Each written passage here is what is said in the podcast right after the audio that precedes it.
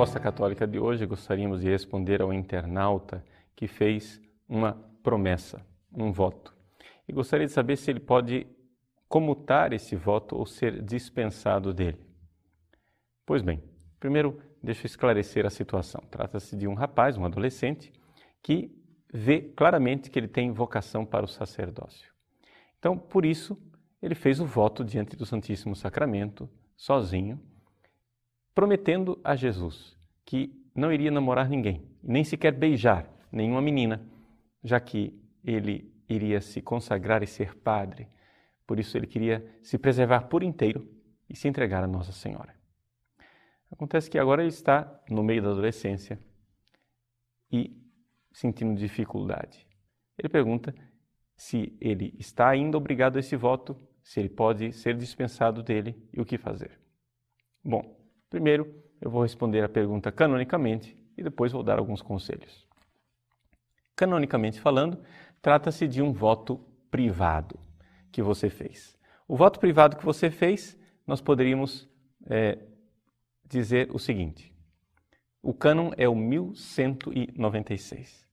Além do Romano Pontífice, né, o Papa, podem dispensar dos votos privados por justa causa, contanto que a dispensa não lese o direito adquirido por outros, aí vem uma série de pessoas que podem dispensar desse voto.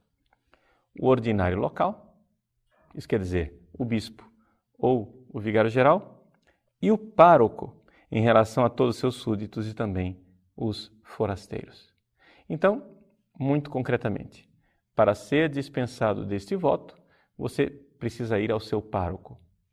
Pode ser durante uma confissão, em que você fala com o pároco e ele pode dispensar você, ou então o seu bispo ou o vigário geral da sua diocese. Mas isso para uma dispensa.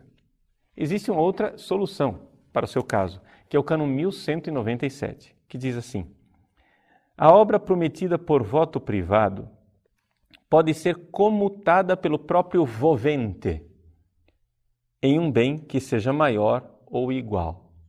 Ou seja, trata-se aqui de uma comutação. Você vai mudar por outra coisa que seja maior ou igual. Aqui você precisa então avaliar e prometer uma outra coisa para Jesus.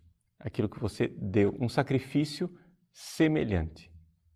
Se você, porém, pegar algo que é grande e colocar algo menor, para comutar em algo menor, você precisa da autorização lá do pároco ou do ordinário local, como nós tínhamos dito. Né? Então, é muito simples. Canonicamente, você pode se livrar da coisa. Agora, o meu conselho. Veja só, meu filho. É, em primeiro lugar, eu fico edificado e muito feliz com o seu voto muito feliz com essa sua vontade de ser completamente de Deus. E, sinceramente, não é tão difícil assim. Você precisa, porém, fazer os meios para que isto aconteça. Deixa eu lhe explicar. O celibato não é uma coisa assim que a gente liga na tomada e funciona. Né?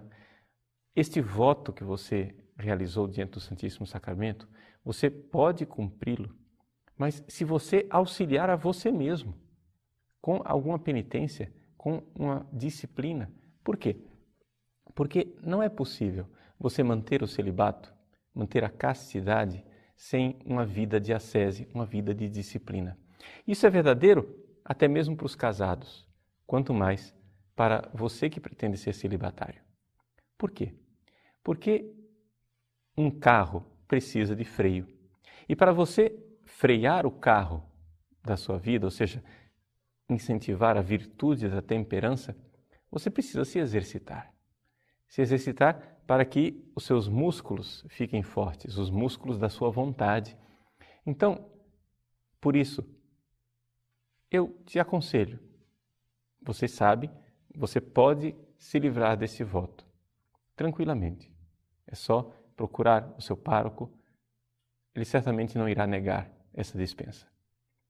No entanto, eu aconselho você, seja corajoso. Você é jovem, os jovens foram feitos para o heroísmo.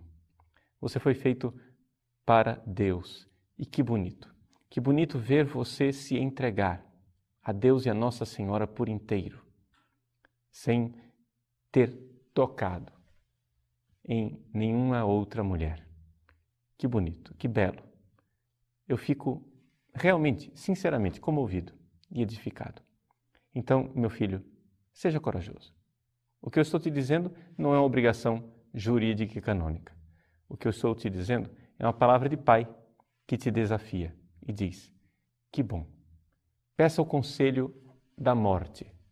Pense, quando você estiver lá, com 80 anos de idade, um padre, depois de ter servido a Deus durante tanto tempo, estiver no seu leito de morte, o que é que vai ter te agradado mais? O que é que vai agradar mais a Deus? O que é que vai te fazer mais feliz ao se apresentar diante do tribunal de Deus no último dia? É você ter cumprido este voto ou ter sido dispensado dele? Peça o conselho da eternidade. A morte é uma boa conselheira e a eternidade ilumina a nossa vida.